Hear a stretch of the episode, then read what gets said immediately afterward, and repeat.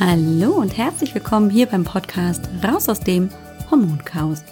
Mein Name ist Alex Broll, ich bin Heilpraktikerin, Coach und Hormonexpertin. Es ist so schön, dass du heute hier bist, dass du eingeschaltet hast und wir wieder ein wenig Zeit miteinander verbringen können.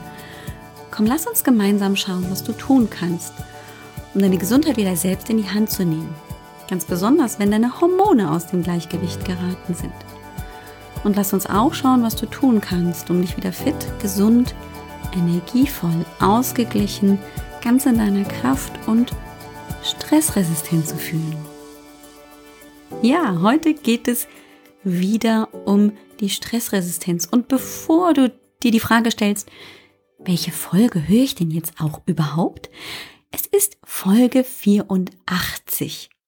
Und das ist deswegen interessant, weil du nämlich ganz einfach auf die Shownotes zurückgreifen kannst, wenn du auf www.alexbroll.com schrägstrich 084 dann direkt auf die Shownotes zur heutigen Episode kommst. Ich werde dir im Folgenden natürlich noch erläutern, was du dann in den Shownotes findest, aber ähm, einfach nur mit dieser Zahl hinter dem Slash ähm, ist es einfach für dich viel einfacher jetzt, einfach auf die Folge direkt auch auf meiner Website zuzugreifen. Viel einfacher, als wenn du dir irgendwelche Titel mit Bindestrichen und Punkten und überhaupt und sowieso merken müsstest. Also musst du dir tatsächlich für heute nur merken, das ist Folge 84 und natürlich hat Folge 84 ein bestimmtes Thema. In der letzten Folge hast du gehört, da gab es so ein kleines Zwischenthema, da haben wir ähm, mehr über eine gesunde Ernährung zur Zyklusregulation gehört. In Folge 83 Eat Like a Woman ähm, habe ich mit der Verena Haselmeier gesprochen. Die kann ich dir auch sehr ans Herz legen, aber sie war natürlich eher so eine Zwischenfolge, die in die Folge rund um die Stressbelastung, um die Nebennierenerschöpfung vielleicht offensichtlich nicht ganz so reingepasst hat. Das stimmt. Da gebe ich dir recht, da hast du dir vielleicht die Frage gestellt, wie passt das denn hier in unsere Serie rein? Das war so eine Zwischenfolge, die ähm, Verena habe ich schon vor längerer Zeit interviewt und hatte eigentlich auch, bevor ich mit der Nebennierenerschöpfung loslegen wollte, geplant, die Folge zu veröffentlichen. Und dann kam mir Corona dazwischen und dann war es mir ganz wichtig, hier über Nährstoffe zu sprechen. Und dann ist leider die Folge so ein bisschen untergegangen. Und jetzt hatte ich aber irgendwie einfach das Bedürfnis, sie dir endlich veröffentlichen zu können. Und deswegen passte sie jetzt nicht ganz in die letzten Folgen rein, aber es ist natürlich grundsätzlich immer eine Ergänzung. Und du hast ja auch die Möglichkeit, dir jederzeit die Folgen so zusammenzustellen, wie sie für dich passen.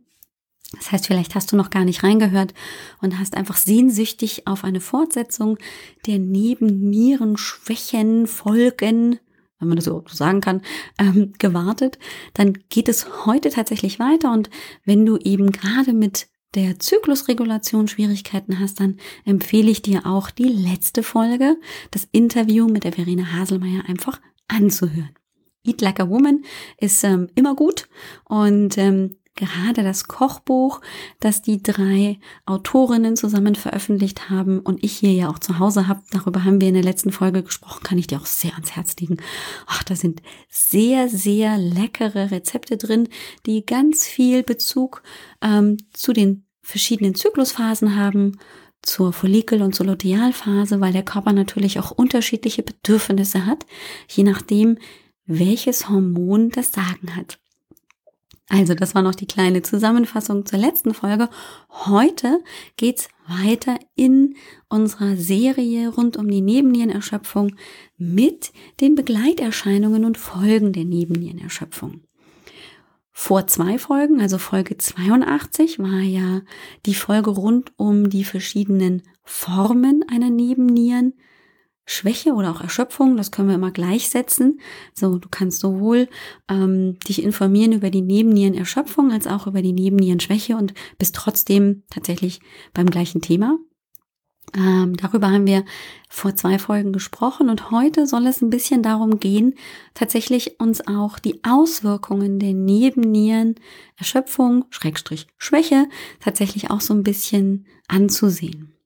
Das liegt mir deshalb so am Herzen, weil diese Nebennierenschwäche häufig gerade vom Hausarzt nicht unbedingt selbst sicher und ähm, konkret diagnostiziert wird.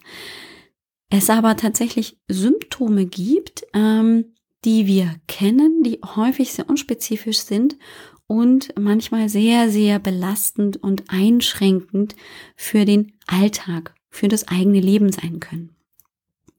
Und ich möchte jetzt an der Stelle gerne nochmal die grundsätzliche Reaktion des Körpers auf Stress erläutern, einfach um es nochmal ins Gedächtnis zu rufen und Wiederholung, immer wieder das Ganze zu wiederholen, ähm, schärft natürlich auch die Sinne und ähm, brennt sich immer mehr in uns ein. Also zur Erinnerung, Stress bedeutet, dass der Körper Gas gibt. Das bedeutet, dass der Körper durch dieses Gas geben Energie zur Verfügung stellen möchte und muss. Wir sind unter Stress, wir brauchen Energie. Und er hat Hilfsmittel dazu. Wenn er Energie braucht, dann hat er Neurotransmitter und Hormone, die uns dabei helfen, diese Energie dann zur Verfügung zu stellen. Und das sind die Neurotransmitter wie Adrenalin und Noradrenalin, aber eben auch das Stresshormon Cortisol. Der Körper ist aber natürlich nicht doof. Das kann ja nicht bis ins Unendliche und ins Endliche gehen. Das heißt, er hat natürlich auch Bremser, die genau diese Reaktion, dieses Gaspedal auch limitieren, also eine Bremse im Prinzip bieten. Das sind in dem Fall tatsächlich auch zwei Neurotransmitter und ein Hormon. Das ist das Serotonin, das kennen wir umgangssprachlich als Glückshormon. Es ist aber auch die Gamma-Aminobuttersäure, GABA, auch ein Neurotransmitter und das Hormon DHEA. Das ist auch eine Bremse. DHEA ist auch ein Steroidhormon, ein Vorläuferhormon zum Testosteron. Dehydroepiandrosteron, so ist der lange Name für DHEA. Und ähm, Ganz, ganz wichtig eben als Bremser für die Stressreaktion. Jetzt ist es allerdings so, dass das im gesunden Menschen genauso läuft. Einmal Gas geben, dann kommen die Neurotransmitter, die dafür verantwortlich sind, zum Zug und das Bremsen aber automatisch, je nachdem wie hoch die Konzentration ist, dann die antagonistischen Neurotransmitter und Hormone, diese Geschwindigkeit sind also die Bremser. So sollte das idealerweise laufen. Wir brauchen also Gas und Bremse. Jetzt haben wir aber ein Problem, wenn wir unter Dauerstress stehen. Wenn wir also viel Stress, lange Stress haben, dann haben wir also viel Gaspedal. Viel wird Cortisol ausgeschüttet und wir brauchen wahnsinnig viel der Neurotransmitter Noradrenalin und Adrenalin. Und im Gegenzug brauchen wir natürlich auch dann viel Bremser, also dementsprechend von den antagonistischen Neurotransmittern auch viel. Einfach von der Menge brauchen wir viel. Wir brauchen viel Serotonin, viel Gamma-Aminobuttersäure, viel DHEA. Und wenn wir von etwas viel brauchen, kann es auch sehr schnell passieren, dass wir nicht mehr genügend zur Verfügung haben, weil diese Stoffe, das ist ja nichts anderes als ein biochemischer Stoff. Der muss ja vom Körper gebildet werden, dass er zur Verfügung steht. Und wenn mir einfach, wenn ich so einen hohen Bedarf habe, aber diesen Bedarf nicht mehr decken kann, dann ist es praktisch so, als hätte ich plötzlich einfach keine Arbeiter mehr. Kann man jetzt so ein bisschen vergleichen mit den fehlenden Erntehelfern, die gerade eben auch den Spargel nicht stechen können. Ja, da habe ich zwar viel Spargel, den ich gerne verkaufen würde, aber mir fehlen die Erntehelfer, um diese schwere Arbeit zu erledigen. Und damit haben wir eben ein Problem. So, genug von Erntehelfern und Spargelernte. Die Folge ist also, dass mein Körper nicht entsprechend der Stressbelastung eine Bremsreaktion bieten kann. Und das bedeutet, dass ich dann tatsächlich möglicherweise Symptome entwickle, dass ich also Beschwerden bekomme, die ich häufig gar nicht anfänglich zuordnen kann. einer vermeintlichen Stressreaktion. Denn in meiner Erfahrung, gerade im Hormoncoaching, ist es so, dass viele Frauen ihre Stressbelastung als völlig normal einschätzen. Ähm, das hat verschiedenste Gründe, da werde ich noch drauf eingehen. Und damit erstmal den Zusammenhang zwischen ihren Beschwerden und, ich sag mal, der Stressbelastung gar nicht sehen. Und wir haben da schon ganz viel drüber gesprochen hier im Podcast, dass eben diese Erschöpfung, Schlafstörungen, Konzentrations- und Gedächtnisstörungen, manchmal sind es auch wirklich Symptome, Symptome wie Herzrasen oder auch Bluthochdruck, dass die ja erstmal sehr unspezifisch sind und die können eine große ähm, Menge an Ursachen haben. Es gibt aber halt auch Erkrankungen, auch die kriege ich vielleicht zunächst gar nicht in Verbindung mit einer vermeintlichen Stressbelastung, die aber durchaus hier eine große Verbindung haben können, nämlich zum Beispiel Symptome wie Schwindel, Nebel im Kopf. So beschreiben das auch viele Frauen, dass die sagen, ah, ich habe immer das Gefühl, ich habe ähm, so Nebel im, im Kopf und kann mich nicht gut konzentrieren. Da haben wir wieder die Gedächtnisstörungen, aber auch gerade wirklich diese neurovegetativen Symptome, Schwindel, Schwankgefühl, ähm, solche Sachen können eben auch mit schon da reinspielen.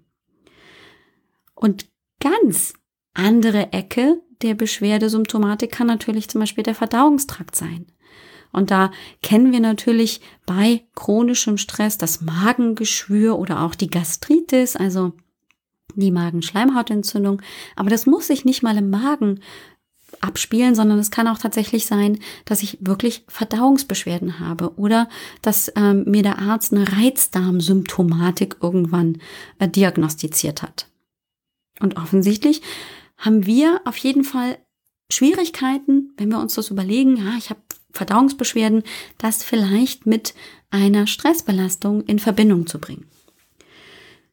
Schmerzsymptomatiken wie Fibromyalgie können auch wirklich eine Folge einer lang anhaltenden Stressbelastung sein.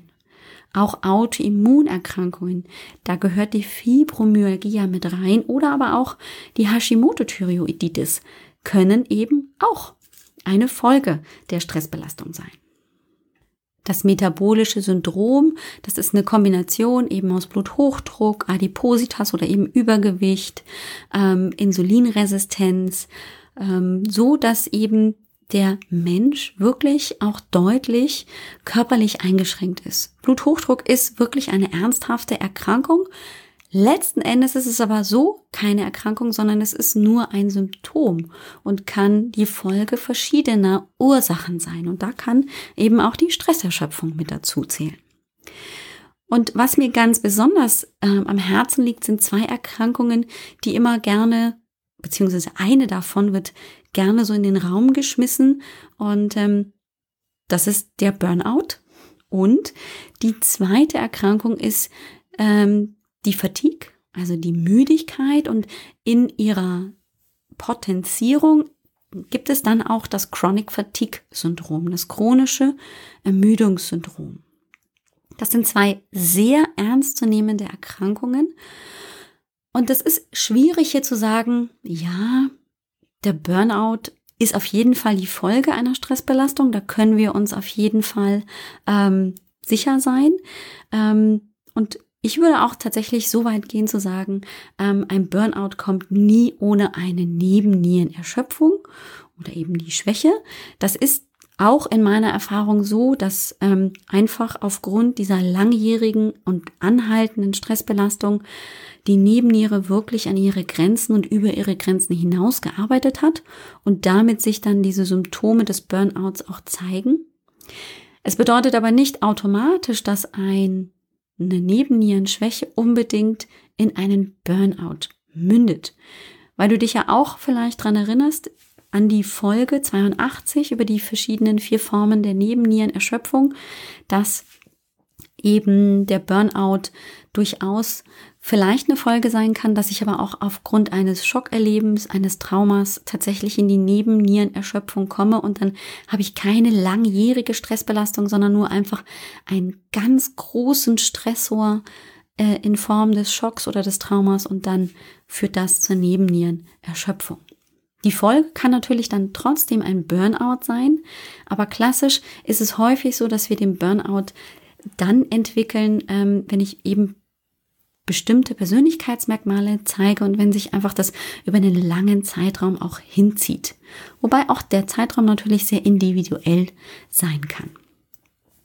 Deswegen, ich möchte heute gerne nochmal genauer die Unterscheidung zwischen Burnout und Chronic Fatigue Syndrom zeigen, weil ähm, es leider so ist, dass ein Chronic Fatigue Syndrom ähm, immer noch schwer zu diagnostizieren ist und dass es aber Unterschiede zwischen einem Burnout und einem Chronic Fatigue Syndrom gibt, dass eine Verschlimmerung der Beschwerden aus dem Burnout in ein Chronic Fatigue Syndrom übergehen können und dass ähm, die Folgen eines Chronic Fatigue Syndroms manchmal wirklich sehr massiv und ähm, lang anhalten bzw. bleibend sein können. Beide Erkrankungen haben die Erschöpfung als Leitsymptom, als Leitbeschwerdebild. Es unterscheidet sich aber natürlich auch in einigen Punkten deutlich. Und auch die Auslöser können ein bisschen unterschiedlich sein, obwohl es tatsächlich eben fließende Übergänge auch geben kann. Ganz wichtig an dieser Stelle ist mir ähm, nochmal machen, es muss nicht zwingend bedeuten, dass wenn ich in einem Burnout war oder bin, dass ich automatisch in ein Chronic Fatigue Syndrom hineinfalle. Aber wenn ich also wirklich Schwierigkeiten habe, das zu definieren, was gerade mit mir passiert, wenn ähm, ich da nicht weiterkomme oder es einfach noch Symptome gibt, die ich habe, aber die sich nicht erklären lassen, dann ist vielleicht auch der Gedanke, mal Richtung Chronic Fatigue Syndrom zu denken, ein möglicher, um einen Erkläransatz zu finden. Denn in meiner Erfahrung ist es so, wenn Menschen tatsächlich auch eine Lösung, eine Diagnose bekommen, wenn sie sich erklären können, was sie haben, dann ist natürlich auch erstens ganz viel ähm, Erleichterung, oh, jetzt gibt es echt tatsächlich etwas, was ich tun kann. Ich habe also einen Ansatz, dem ich mich widmen kann, um mein Beschwerdebild zu verbessern. Das ist ganz häufig so, dass die meisten Menschen, wenn die so im Dunkeln noch schweben und nicht genau zuordnen können, was habe ich denn überhaupt, dass es denen ganz schwer fällt, dann auch eine Lösung dafür zu finden, weil sie wissen ja nicht, wo sie ansetzen sollen.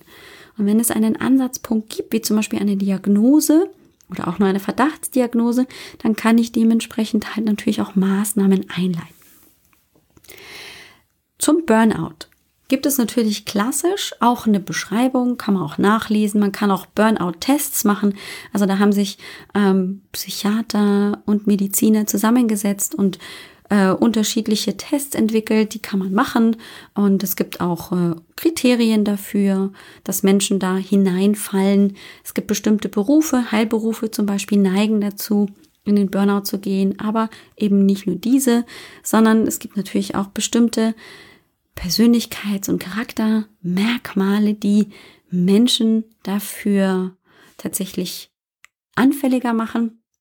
Wenn wir uns Burnout als Definition angucken, dann ist Burnout ein Erschöpfungszustand, der chronisch wird und der äh, im seelischen wie im körperlichen Bereich zu Symptomen und Folgeerkrankungen, Folgeerscheinungen führen kann.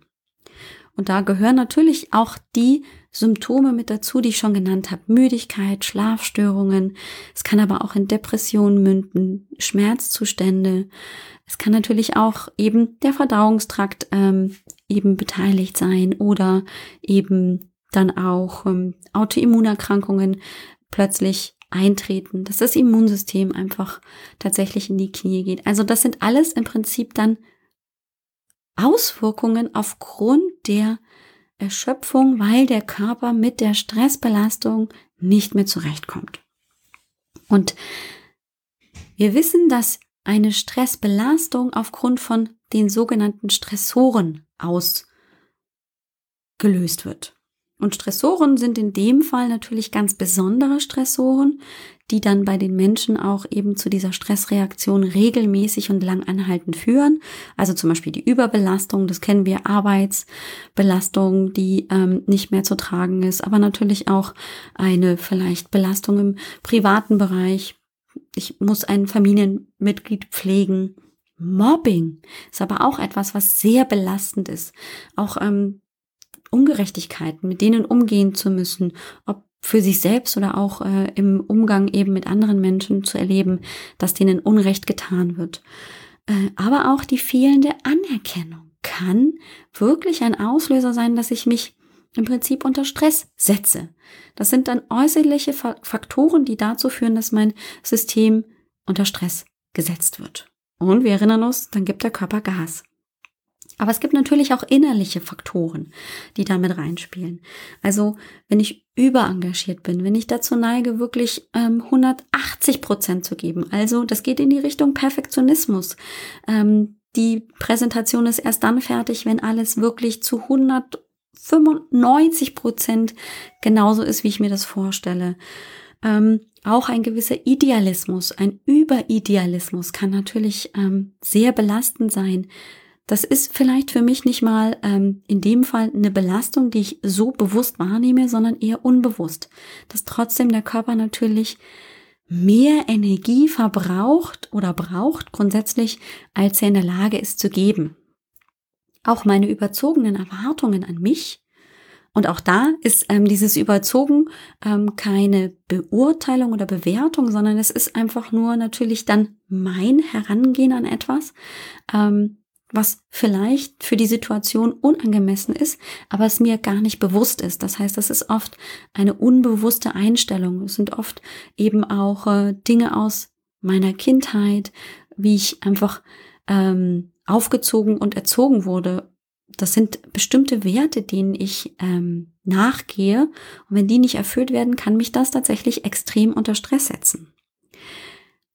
Häufig bei den Frauen merke ich auch, dass die immer wieder auch sagen, ja, ähm, ich fühle mich auch überlastet, weil ich habe ähm, Schwierigkeiten, Nein zu sagen. Ich nehme immer noch eine zusätzliche Aufgabe an und eigentlich sollte ich das nicht tun, weil ich bin schon überlastet und ich habe aber nicht die Kraft, Nein zu sagen. Es ist ein Problem für mich, hier Menschen zu enttäuschen. Das kann alles dazu führen, dass ich wirklich überlastet bin und ständig in dieser Stresserschöpf in diese Stresserschöpfung dann schlussendlich reingehe oder eben ähm, ständig meinen Körper ähm, in die gasgebende Funktion hineindringe. Das Chronic Fatigue Syndrom wiederum kann also daraus dann gegebenenfalls entstehen. Und das Spannende ist tatsächlich, ähm, man kennt die Auslöser der Erkrankung nicht. Die sind häufig aber ein bisschen anders gelagert. Es ist nämlich tatsächlich, ähm, da streiten sich gerade auch noch so ein bisschen die Wissenschaftler. So, man hat ja früher auch den Namen, Achtung, jetzt wird es ein bisschen medizinisch, muss man sich auch nicht merken, nur dass man merkt, das hat einen anderen Ursprung gehabt. Es heißt myalgische Enzephalomyelitis. Itis Erinnern wir uns, es ist immer eine Entzündung und Encephalo ist immer was mit Hirn. Also es ist tatsächlich eine Erkrankung, wo man davon ausgeht, dass wirklich ähm, es hier um auch nervale ähm, Erscheinungen geht, wo das Gehirn wirklich einfach massiv mit betroffen ist und eben zu diesem Erschöpfungssyndrom führt. Man geht davon aus, dass es eine Fehlregulation im Prinzip im gesamten Körper ist, dass also Immunsystem, Nervensystem und Hormonsystem fehlreguliert werden und es dann zu einfach Kurzschlüssen und Fehlreaktionen und einem wahnsinnigen Durcheinander kommt und es dann auch zu einem chronischen Erschöpfungszustand kommt. Da haben sie also eine Gemeinsamkeit, aber es gibt auch Unterscheidungen.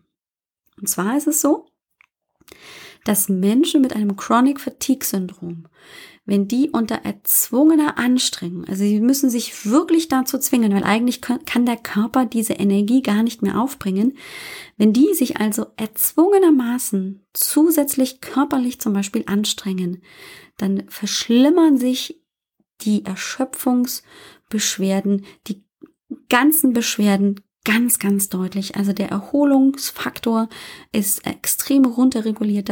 Die brauchen wahnsinnig lange, um sich wieder zu erholen von dieser erzwungenen zusätzlichen Anstrengung.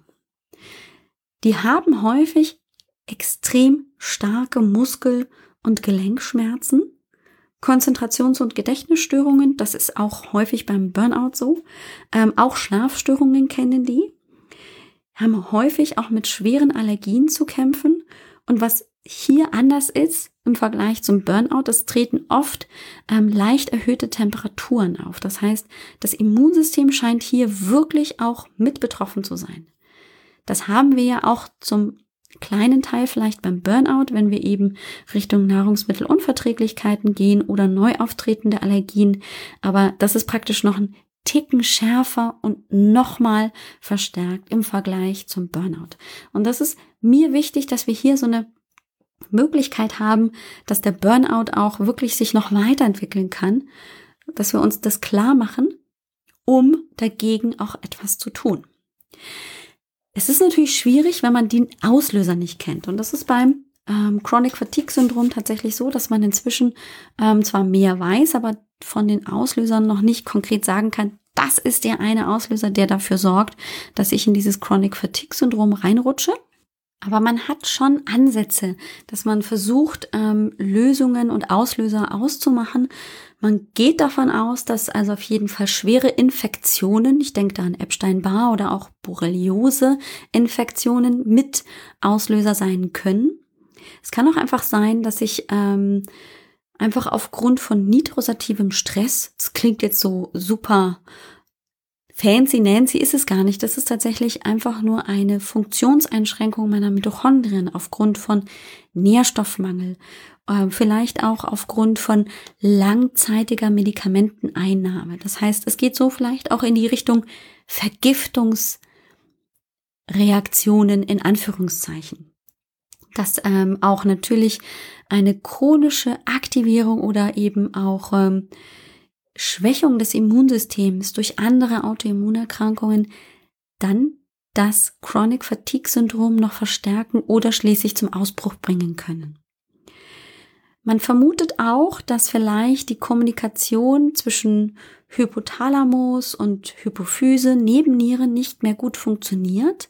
Also dass es da auch wirklich zu ähm, Kommunikationsausfällen kommt beim Burnout oder eben auch der Nebennierenschwäche rede ich ja immer davon, dass die nicht mehr gut miteinander reden können, dass es also einen Kauderwelsch noch gibt, aber grundsätzlich ist Kommunikation noch möglich. Es ist mir nur wichtig an dieser Stelle einfach ähm, noch einen Punkt zu öffnen, also eine weitere Erklärungsmöglichkeit für Beschwerdesymptomatiken zu finden, an die man denken kann aber nicht zwingend jetzt jeder ähm, mit Nebennierenschwäche, jede vielleicht auch mit Burnout sofort davon ausgehen muss, dass sie jetzt in ein Chronic Fatigue Syndrom hineinrutscht. Die Folgen sind allerdings von so einer Symptomatik oft sehr folgenschwer. Man hat sich mal ähm, das, äh, dieses Beschwerdebild angeguckt und es in vier verschiedene Schweregrade eingeordnet und die möchte ich heute noch kurz erläutern, einfach um äh, auch die Auswirkungen von dieser Erkrankung nochmal klar zu machen, ohne Angst zu machen. Ganz, ganz wichtig, ich will hier keine Angst machen, sondern nur deutlich aufzeigen, dass man eine Stressbelastung frühzeitig wirklich ernst nehmen sollte, um dann weitere Verschlechterungen wirklich definitiv zu vermeiden, denn die sind oft dramatisch und das hat mich selbst, als ich mich mit dem Chronic Fatigue Syndrom beschäftigt habe, ähm, auch ein bisschen von den Socken gehauen, als ich äh, realisiert habe, also wie schwer sich das wirklich auswirken kann. Und ähm, der erste Schweregrad des Chronic Fatigue Syndroms ist ähm, praktisch leicht. Das bedeutet, dass ähm, der Betroffene immer noch mobil ist, kann selbst nur für sich sorgen, ist auch noch arbeitsfähig ähm, ist aber auf jeden Fall eingeschränkt. Es fühlt sich müde und man geht davon aus, so 50 Prozent ähm, der Leistungsfähigkeit ist noch vorhanden, aber die anderen 50 fehlen eben schon. Dann gibt es einen mäßigen Schweregrad, das ist der nächstfolgende. Da sind ähm, die Aktivitäten des Alltags schon begrenzt. Er ist dann auch schon oder sie arbeitsunfähig und es ist auf jeden Fall ein Nachmittagsschlaf von ein bis zwei Stunden nötig äh, und der Nachtschlaf ist eingeschränkt. Da lachen dann viele, weil ähm, ich habe einige Klientinnen, die sagen, ja, ich brauche schon hin und wieder mal einen Nachmittagsschlaf von ein bis zwei Stunden und habe auch wirklich Schlafstörungen. Das muss jetzt ja nicht zwingend bedeuten, dass das dann schon ein Chronic Fatigue Syndrom ist. Da sind eben die Übergänge auch in den Burnout oder eben in die Nebennierenerschöpfung fließend. Was aber dann folgeschwer eintreten kann, ist wirklich der schwere Schweregrad. Das bedeutet, es sind wirklich nur noch einfache Tätigkeiten möglich, zum Beispiel Zähne putzen und danach muss man sich eigentlich schon wieder hinlegen. Es gibt ganz ausgeprägte Gedächtnis- und Konzentrationsstörungen. Und manchmal ist alleine schon, also wirklich das Treppe raufgehen, ein Stockwerk hoch, also so eine massive Anstrengung, dass diese Menschen also das schon nicht mehr schaffen ähm, und manchmal eben schon auch eine Unterstützung brauchen, im Rollstuhl sitzen müssen, weil sie sich nicht mehr auf den Beinen halten können. Und das hat mich schon nachdenklich gemacht. Es gibt, wie gesagt, immer fließende Übergänge und ich würde nicht sofort ähm, hergehen und sagen, ja, genau, das ist ein Chronic Fatigue Syndrom, auf jeden Fall, sondern sehr differenziert das betrachten, aber einfach um sich klar zu machen, das kann sich so ausweiten und so schwere Auswirkungen haben, das ist mir an dieser Stelle ganz, ganz wichtig, weil wir unterschätzen meiner Meinung die Auswirkungen einer langwierigen und andauernden Stressbelastung immer noch zu sehr. Der sehr schwere Grad dieses Chronic Fatigue Syndroms ist dann wirklich so, dass diese Menschen, die betroffen sind, bettlägerig sind und pflegebedürftig. Die sind überhaupt nicht mehr belastbar. Die können Lärm und Licht ganz schlecht vertragen. Das heißt, auch das Nervensystem ist extrem schnell dann auch am Limit, kann das nicht mehr verarbeiten. Und das Schlimmste, was mich da echt geschüttelt hat, als ich das auch ähm, nochmal durchgelesen habe, das ist in der Regel irreversibel. Das heißt, die Menschen sind wirklich ans Bett gefesselt und werden zum Pflegefall. Ähm, das passiert nicht von heute auf morgen. Ähm, und wie gesagt, es gibt verschiedenste Auslöser. Ähm, und ich will niemandem hier Angst machen, ähm, dass das auf jeden Fall immer eintritt bei einer Stresserschöpfung. Ich will nur klar machen, dass es wirklich ernst zu nehmen ist, wenn ich unter Dauerstress stehe, dass das wirklich massive Auswirkungen haben kann, aber nicht muss. Und es immer noch ganz viele verschiedene Ursachen gibt, die ganz individuell natürlich den eigenen Körper dann beeinflussen. Also bitte, bitte, bitte an dieser Stelle nicht gleich jetzt zum Arzt rennen und sagen, hey, die Alex Sproll ähm, vom Raus aus dem Hormon Podcast hat gesagt, ähm, ich habe ein Chronic Fatigue Syndrom, sondern einfach nur im Hinterkopf haben, das kann sich entwickeln, diese Erkrankung gibt es, um gewappnet zu sein, um frühzeitig dagegen etwas tun zu können oder einfach nur noch einen Erklärungsansatz zu finden. So. Ich hoffe, mir ist wirklich äh, es gelungen, dir keine Angst zu machen. Das ist mir wirklich ganz, ganz wichtig, dich hier nicht irgendwie in Panik zu versetzen, sondern nur ähm, eine Möglichkeit dir zu bieten, bestimmte Symptomatiken vielleicht nochmal in ein anderes Licht zu stellen und klar zu machen, nimm deinen Stress ernst. Auch wenn du vielleicht sagst, ja, das ist doch normal oder du tatsächlich gar nicht bewusst wahrnimmst, wie gestresst du bist. Es hilft manchmal wirklich, sich hinzusetzen und einfach mal aufzuschreiben, wie sieht mein normaler Tagesablauf aus? Wie sah auch vielleicht in den letzten Jahren mein Tagesablauf und meine To-Do-Liste aus? Was habe ich an Herausforderungen gemeistert? Was hatte ich zu bewerkstelligen und zu bewältigen, um vielleicht auch ein Gefühl dafür zu bekommen, boah, das war vielleicht doch echt ganz schön viel. Und lieber ist es dir jetzt klar und du ähm, ziehst jetzt die Reißleine und gibst dem Körper einfach was von den Nährstoffen, die er da im großen Maße verbraucht hat, zurück, anstatt ähm, dementsprechend ähm, weiterzumachen und dann plötzlich auf die Nase zu fallen und festzustellen, hu, jetzt war es aber dann wirklich zu viel. In der nächsten Folge werden wir uns also angucken, ganz konkret, was du gegen deine Stressbelastung, die Nebennierenerschöpfung tun kannst. äh, welche Maßnahmen ich auch meinen Klientinnen dann häufig empfehle, werde ich dich so ein bisschen hier mitnehmen, rein in die Praxis, um dir einfach mal zu erzählen, wie läuft das denn dann ab im Hormoncoaching, wenn wir die Nebenniere wieder so ein bisschen ähm, peppeln und aufbauen. Ich freue mich also, wenn wir uns nächste Woche wieder hören und sehr gerne lade ich dich natürlich wieder ein in die kostenlose Hormonsprechstunde, wie ich es in jeder Podcast-Folge tue. Alles, was du tun musst, ist auf www.alexbroll.com-sprechstunde zu gehen und dann kannst du dir da einen Termin buchen. Und was ich bisher tatsächlich sträflich vernachlässigt habe, ist dir zu erzählen, dass du bei meiner Webseite auch direkt auf der Startseite die Möglichkeit hast, einen Hormon-Selbsttest dir herunterzuladen, dir zu, per E-Mail zu bestellen und dann selbstständig auszufüllen. Und da gibt es nämlich dann einfach ein paar Fragen und dann eben auch für dich die Möglichkeit, diese Fragen mit Ja oder Nein zu beantworten und ähm, für dich so eine ungefähre Idee zu bekommen, in welche Richtung könnte denn mein Hormonchaos tendieren.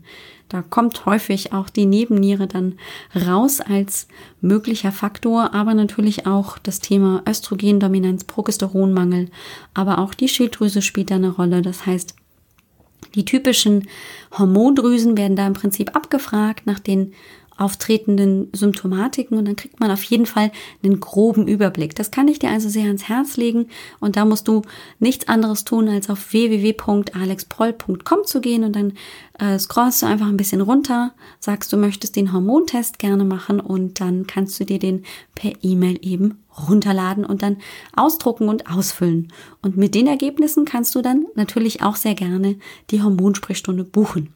So, das war's von mir. Ich danke dir fürs Zuhören, fürs ähm, ja dabei sein und ich freue mich, wenn wir nächste Woche mehr über die Möglichkeiten, die Nebennierenschwäche wieder in den Griff zu bekommen, reden werden. Mach's gut und bis bald. Ciao, ciao. Dir hat dieser Podcast gefallen? Dann wäre es großartig, wenn du diesen Podcast mit deiner 5-Sterne-Bewertung auf iTunes unterstützt. Und wenn du noch mehr über dein Hormonchaos erfahren willst, Geh einfach auf www.alexbroll.com. Bis zum nächsten Mal.